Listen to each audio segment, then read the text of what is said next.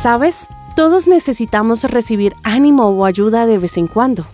Este es un mensaje escrito por Mary Loman de The Christian Working Woman en español. Y mientras leía 2 de Corintios 7, encontré que incluso el apóstol Pablo necesitó de otras personas en sus tiempos difíciles.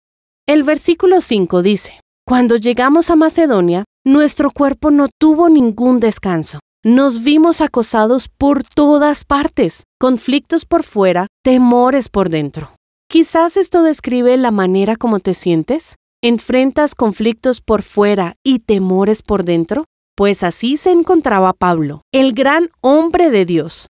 Podría sorprendernos que él estuviera enfrentando estas emociones, pero una posición de liderazgo no cambia el hecho de que seamos humanos vemos a un Pablo cansado y temeroso, que indudablemente necesitaba ayuda. ¿Y de dónde vino su ayuda? La Biblia continúa diciendo, pero Dios, que consuela a los abatidos, nos consoló con la llegada de Tito. Pablo necesitaba un amigo para recibir consuelo, y llegó Tito. Al leer esto podríamos pensar, ¿acaso no era suficiente para Pablo tener a Dios a su lado? Y Pablo podría respondernos, sí, y Dios estaba acompañándome a través de Tito. Dios me consoló al enviarlo. Así es como debería funcionar. Dios desea usarnos en la vida de otros como mensajeros de ánimo y consuelo, que podamos levantarlos en momentos de cansancio y temor. Ese es el propósito por el que Dios nos ha puesto en la vida de otros. Pablo continuó diciendo que también recibió consuelo al saber que los amigos de Corinto preguntaban constantemente por su bienestar. Él necesitaba saber que realmente les importaba, que no lo habían olvidado y que todavía lo amaban. ¿Qué tan a menudo dejas pasar la oportunidad de ser el consuelo de Dios para la vida de alguien?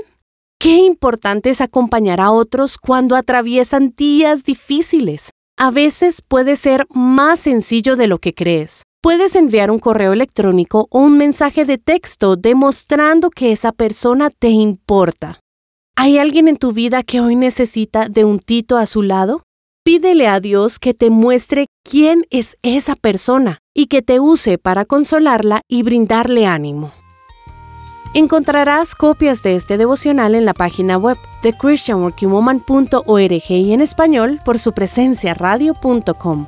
Búscanos también en tu plataforma digital favorita. Estamos como The Christian Working Woman en español. Gracias por escucharnos. Les habló Annie Sánchez con la producción de Camila Corredor.